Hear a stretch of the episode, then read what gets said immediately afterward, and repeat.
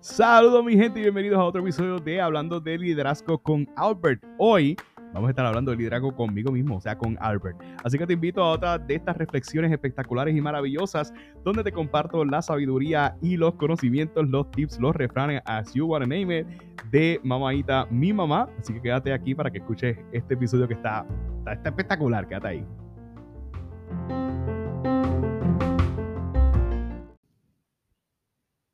¿Qué es la que? Bienvenidos, Corillos, a este episodio muy especial. Hoy es un episodio súper, súper interesante donde quiero abrir mi corazón y abrir el corazón de mi familia. Quiero, quiero hacer algo diferente hoy. Primero porque la gente se me acerca y me dice, mira Albert, estoy escuchando tu podcast o lo he escuchado. Entonces, en cierta medida, pues a veces yo digo, ¿para qué yo estoy grabando esto? Porque a veces hay gente que no me escucha. A veces, que, a veces yo pongo, cuando los coloco en el Facebook Live, pues yo veo que no entra nadie. A veces soy yo el único que lo estoy viendo. Sin embargo, he visto que hay gente que, que me lo dice, que quizás ve el post pero sí me confirman que lo están viendo cuando me hablan de temas específicamente de, de, cosas que dije, espérate, si eso yo lo dije en el podcast, o sea que sí lo escuchaste y si te diste cuenta, entonces ahí podemos entablar una conversación. Y lo que me llama la atención de, de hacer este proyecto es que quizás, como todos los cantantes, queremos grabar un disco, yo no he grabado un disco, todavía estoy terminando el libro que quiero que, que estamos escribiendo. Y lo más interesante de esto es que yo puedo estar, ahora mismo yo puedo estar descansando yo puedo estar haciendo mil cosas, puedo estar en un concierto y de seguro hay alguien en un avión, de seguro hay alguien que quizás esté, esté trabajando, que quizás hay alguien que esté viajando de, de, un pueblo a otro y esté escuchando el podcast. Por lo tanto, de alguna forma u otra, estamos llevando el mensaje y alguien está escuchándolo. Así que te envío un saludo y te felicito y te agradezco que estés escuchándome. Todavía no estoy monetizando, pero nada, gracias por escucharme. Hoy te quiero compartir consejos, tips o enseñanzas de mamaita. Mamaita o mami eh, de cariño, se llama Rosa Torres Alvarado, te amo mami. Mami nace en el barrio Magas Arriba, en Guayanilla, Puerto Rico, un pueblo en el suroeste de nuestra isla, este hermoso archipiélago que llamamos Puerto Rico. Nace allí y obviamente conoce a papi, se casa con papi. Yo soy el primer retoño de ellos, nací en el 1989, así que ya sabes qué edad tengo si haces los cálculos. Estoy grabando este podcast en el 2022, así que ya sabes que más o menos estoy entre los 30 en ruta a los 40. Y mami, eh, siempre, yo creo que todos los que me están escuchando, de alguna forma u otra, saben lo esforzadas que son nuestras madres. Y dentro de ese esfuerzo que hacen, nos enseñan mucho. Y yo hice una recopilación de todas las enseñanzas de mami y ahora las quiero compartir. Porque yo creo que si yo soy lo que soy hoy y lo que he logrado hasta el sol de hoy, ha sido por las enseñanzas de mami. Porque la mejor maestra que yo he tenido, la mejor motivadora, la mejor coach, la mejor predicadora, es mami porque está en el contexto de mi casa, la mejor podcastera. O sea, yo creo que las conversaciones con ella son, son demasiado profundas y, envuelven una enseñanza que me la llevo para siempre, toda, enseñanza que me llevo para siempre. Yo creo que ustedes también pudiéramos concordar con eso, ¿verdad? Y no quería dejar pasar esta organización de los pensamientos de mami y cómo me han enseñado y cómo esos pensamientos o esos quotes o esas citas o esos refranes o esos versos bíblicos han repercutido en el hombre que soy hoy. Hace alrededor de más o menos de 8 a 10 años, ya yo estaba en la universidad, pues ya le puse el sobrenombre a mami, eh, siempre le decíamos mami, pero yo le puse el sobrenombre, eh, quizás en un tono muy vulgar, dependiendo del contexto donde lo estemos hablando, pero si quiero ponerte en contexto, ella no se llama Ita, pero sí me gusta decirle ella se llama Ita, nada más por decir ese, eh, esa vulgaridad para algunos, eh, en algunos contextos, decirle mamaita, ¡ay, llegó mamaita! Entonces todo el mundo en la iglesia, todos mis contextos eh, donde estoy ubicado, todo el corillo le dice, ¡ay, mamaita! Entonces todo el mundo la conoce como mamaita en ese sentido. O sea, que te podrás imaginar cuando pido oración por ella en la iglesia, si es que se me enfermó algo, que eh, puede confundir en muchos aspectos. Pero sí te quiero confesar que es un sobrenombre. Todos en mi casa tienen un sobrenombre porque yo se los he puesto y todos se lo dicen. Eh, mamaita, papaito, mamaita y papaito. Margarita, todos saben que ella no se llama Margarita, ella se llama José Corali. Y el bebé Enrique, como es el chiquito, se llama Enrique, pero le decimos el bebé. O yo le digo el bebé. Y todos en casa, pues ya saben los sobrenombres. Y el que me conoce, pues cuando ve a alguno de ellos, pues lo identifica como ese sobrenombre que les he puesto. Cuando venga mamita, mamita, pero ella no se llama así. Quería, quería aclarar eso en ese contexto. Y quería compartirte esos pensamientos que mami me ha enseñado con el pasar de los tiempos y que han calado hondo.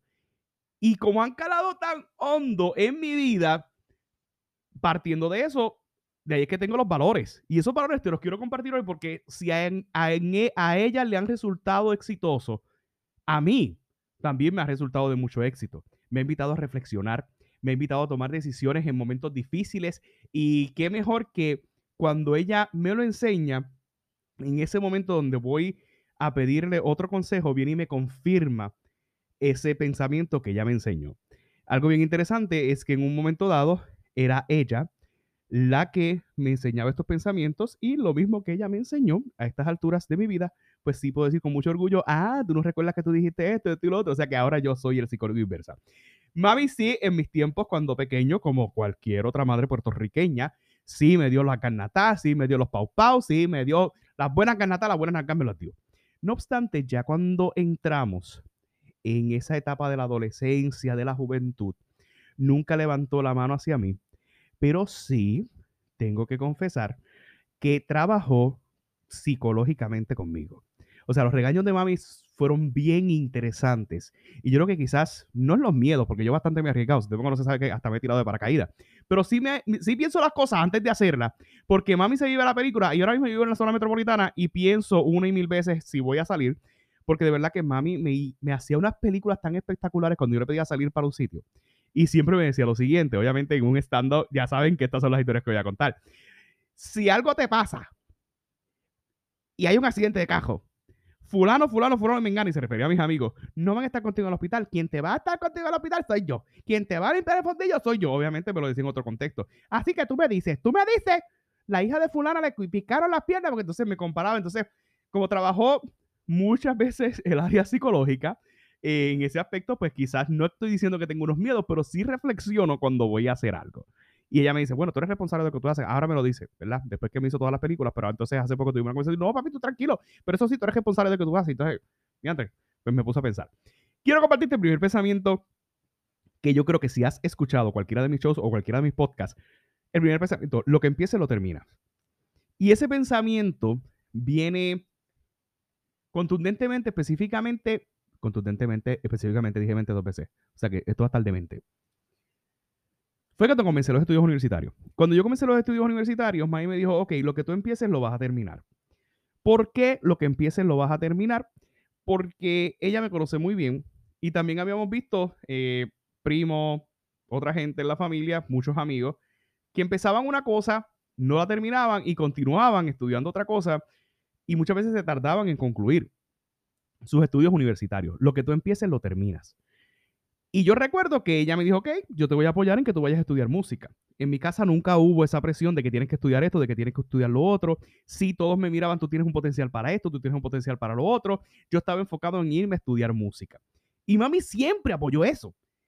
Pero sí me dijo, si lo empiezas, lo termina. Porque ella conoce, ella me conoce, y ella sabía que si yo lo empezaba, iba a descubrir otra cosa y me iba a cambiar otra cosa, entiéndase, administración de empresas, después administración de empresas me gustaba y era biología, después de biología me iba a relaciones públicas, y de momento iba a tenerle todo un poco, pero no iba a tener nada. Pero ella sí me dijo, lo que empiece lo termina. Yo comienzo a estudiar educación musical y la clase básica, la clase fundamental, no la paso. Pues usted se podrá imaginar que cuando yo hablé con ella para dejarle saber que esa clase, la cual me permite, que es un prerequisito de las demás clases, que no la pasé, ella volvió a repetirme ese pensamiento que me dijo justo antes de comenzar estudios universitarios. Lo que tú y yo hablamos es que lo que empiezas lo terminas. Y como si no fuera suficiente, volvió a recalcarme lo que recalcan, valga la redundancia, o lo que recalcaba cuando tenía otra edad que era psicológicamente hablando. Y comenzaba a comparar. No es que sea bueno, que sea positivo, pero en mi contexto, mami cuando me comparaba me hacía pensar mucho. Y decía, tú viste a fulana, ¿verdad? Fulana está de lo más bien. Y fulana, viste, ella sigue allá y tú te colgaste. ¿Y ahora qué vas a hacer? Fulano no te va a ayudar. Fulano no te va a ayudar. ¿Qué tú vas a hacer? Lo que empieza lo termina. Pues nada, vamos a, ¿verdad? No le digan a tu pai, pero esto es lo que hay. Baja, repite la clase y vamos a seguir dando pie con bola. Cuando tú estás comenzando estudios universitarios hay muchas preguntas hay muchas incógnitas. Escogí la carrera correcta. cuándo me voy a graduar, porque vemos que yo no tenía sentido de cuántos años me iba a tomar. Yo prácticamente sí sabía que era un bachillerato, pero no conocía bien cuánto tiempo lo iba a ejercer, qué necesitaba. Todavía estaba en esa etapa inmadura de, la vida universitaria, que no, no sabía qué hacer. Sí, repetir la clase. Y repitiendo la clase, pues todos conocen la historia, logré terminarlo, me tardé 5 o 6 años, no me tardé porque yo quería tardarme, lo hice con, todo, con toda la intención de poder concluirla. Así que eso lo he atesorado y en cierta medida uno demuestra cuando empieza algo y lo termina que uno es capaz de completar las tareas asignadas. Y en ese sentido, los puestos que he, que he asumido, todos los contratos que he tenido en las diferentes escuelas con el Departamento de Educación, los he concluido todos. Los puestos que he tenido en organizaciones de voluntariado, cuando muchas veces me han criticado, no, que estás en muchas cosas, que no puedes, todo lo he concluido. Si hay alguien que no está satisfecho con mi, con mi desempeño en alguna de las posiciones, pues, pues, pues, ya para qué, ya las concluí, ya las terminé y mi nombre está escrito en la historia. Y lo que empieza lo termina. Y recuerdo que en una ocasión en la Cámara Junior me preguntaron, ¿por qué aspiras a seguir creciendo en esta organización? Y volví a citar esta frase de mami, lo que empiece lo termina. Así que mi gente, lo que tú vayas a empezar o lo que tú empieces, procura que lo termines. Así que ten claro qué vas a empezar, cómo lo vas a empezar y cómo tú vas a tener esa meta o ese objetivo de terminarlo. Así que esa fue la primera frase, eh, fue la primera frase o el primer pensamiento que te quiero compartir. Lo que empieces, lo terminas. El segundo que te quiero compartir hoy es evita los metimientos. Evita los metimientos. ¿Qué son los metimientos? Y es que mami lo decía así. Yo no me meto mucho con la gente, yo no me meto con... Yo, esos metimientos a mí no me gustan. Mucha gente en la casa, que estén metidos en casa todo el tiempo, o que vaya, o que tú estés metido en casa de alguien, esos metimientos a mí no me gustan porque después la gente abusa la confianza. Pues sí, fíjate. Eh, yo no sé ni cómo explicarlo ni cómo hacerlo sentir porque a veces uno logra amistades, logra relaciones íntimas, logra relaciones de noviazgo donde ya los metimientos mm, son la orden del día. Ya tú sabes que la gente a quien tú aprecias pues va a venir a tu casa de vez en cuando, tú vas a ir a la casa de la gente que tú vas en cuando, que, que tú, que, que tú amas o tú aprecias o que están dentro de ese círculo de amistad de vez en cuando. Pero mira qué interesante que mami las ha pegado todas. Y dice, a mí no me gustan los metimientos y es una navaja de doble filo. Y yo me quedo pensando, fíjate, ¿por qué los metimientos? Porque cuando tú dejas entrar a alguien a tu círculo de intimidad, entiéndase tu casa o tu lugar de poder, varias veces es suficiente, pero todos los días, o que en cierta medida tenga un estilo de vida de, de, estar prácticamente juntos todo el tiempo, pues hay un metimiento. Y yo aprendí en una ocasión que cuando alguien fallece en una relación, sea de amistad o específicamente una relación íntima, esa persona se lleva todo eso que conoció de ti, todas esas intimidades, todos esos secretos, se los lleva a la tumba. Pero cuando hay una ruptura matrimonial, una ruptura de amistad, todo lo que compartiste con esa persona, pues ya tú sabes que hay alguien en alguna parte del mundo, o quizás donde tú sabes que vive, que conoce muchas cosas de ti, de tu familia y de este ente que se da dentro de estas casas. Y ahí comencé a, ¿cómo, cómo te digo?, conectar estos eslabones de esta cadena de por qué es importante que tú sepas hasta dónde llegar en los límites de cualquiera de las relaciones. A veces los metimientos provocan, yo diría, histeria. Provoca muchas veces, no encuentro la palabra ahora mismo porque se dan cuenta porque estoy hablando yo sin tener que leer nada.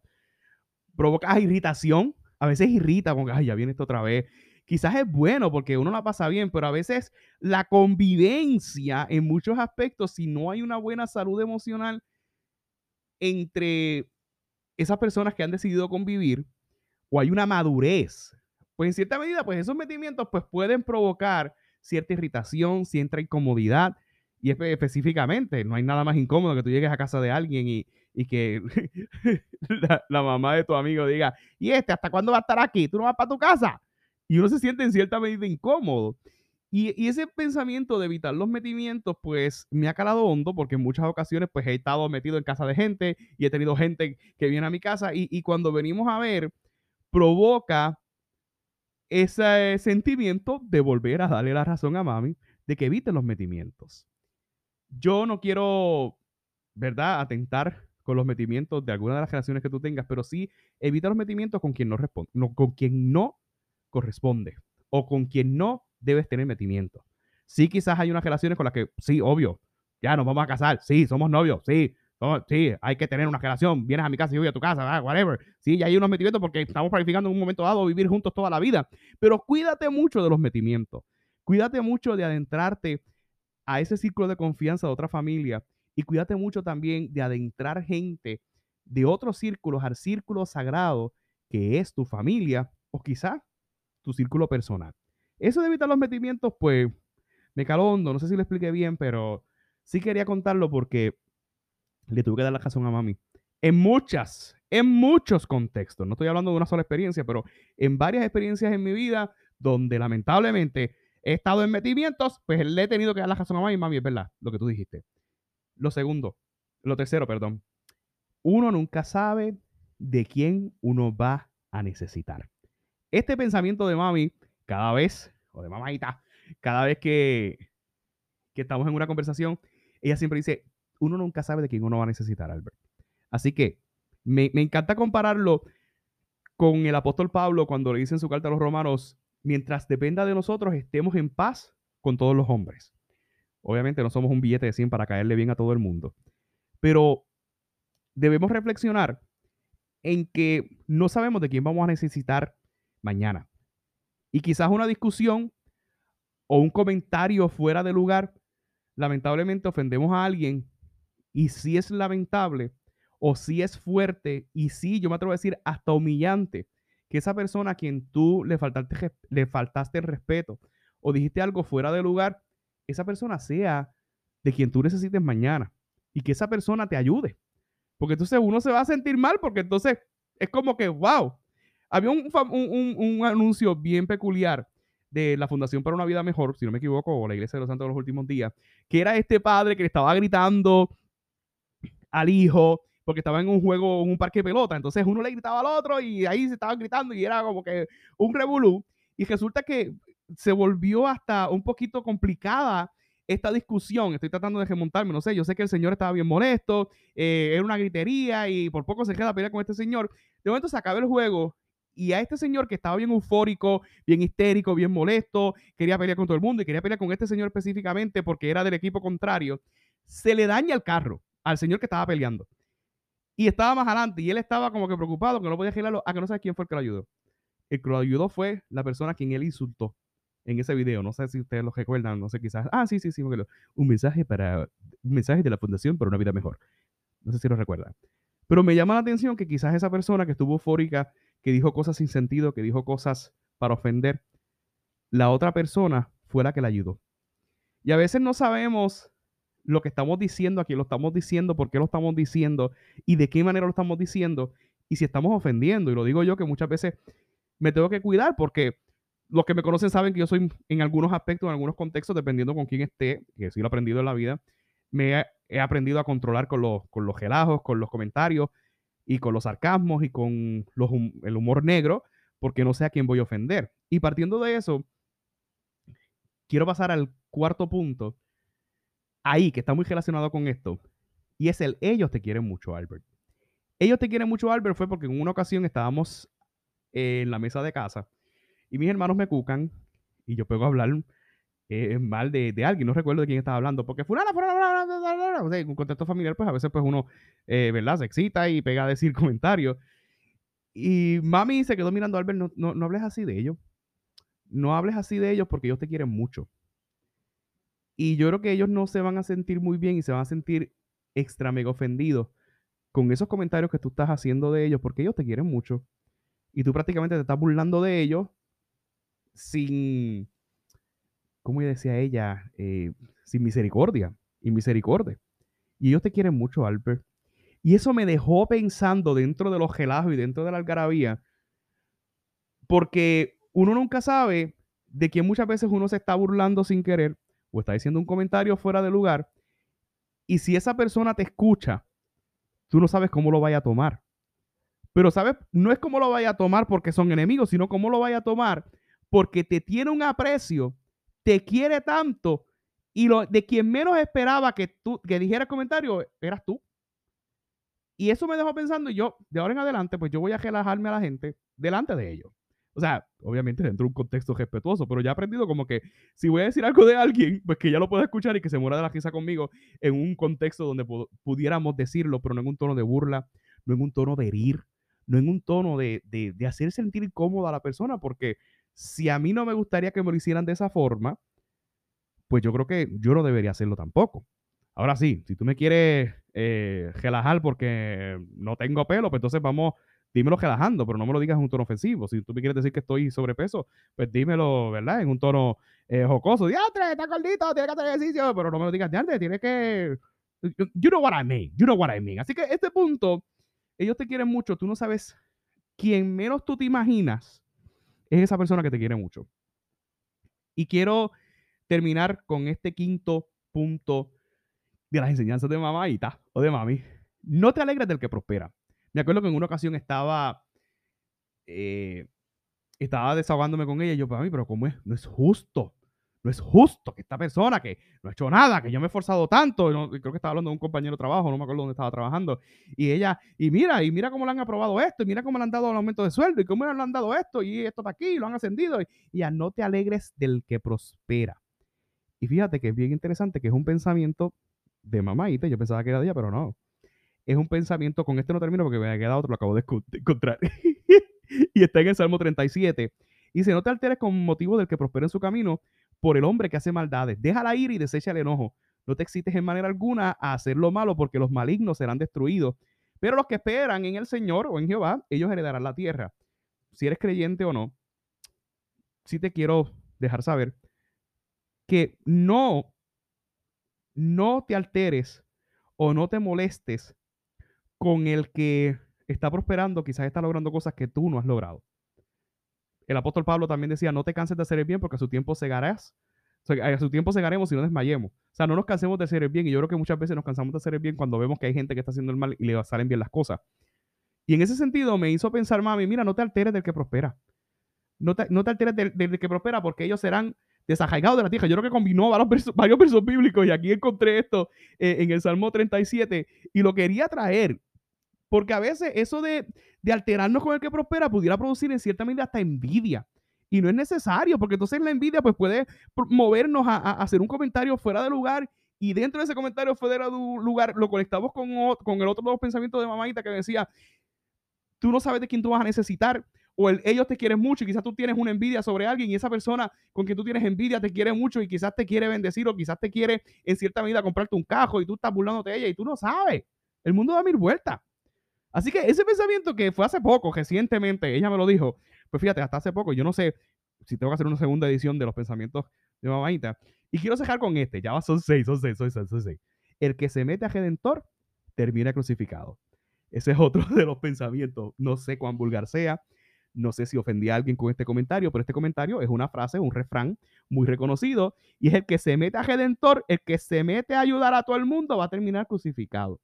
Y ella y el que se ve, el que se baja mucho, se le ve, ¿verdad? Y ustedes, si es puertorriqueño, saben que termina. Y eso yo lo aprendí porque en un momento dado yo tomé la decisión de adentrarme a una organización y ella me dijo, no te metas allí, tú eres muy bueno para eso. Yo, yo quería la experiencia, obviamente tuve la experiencia negativa y positiva.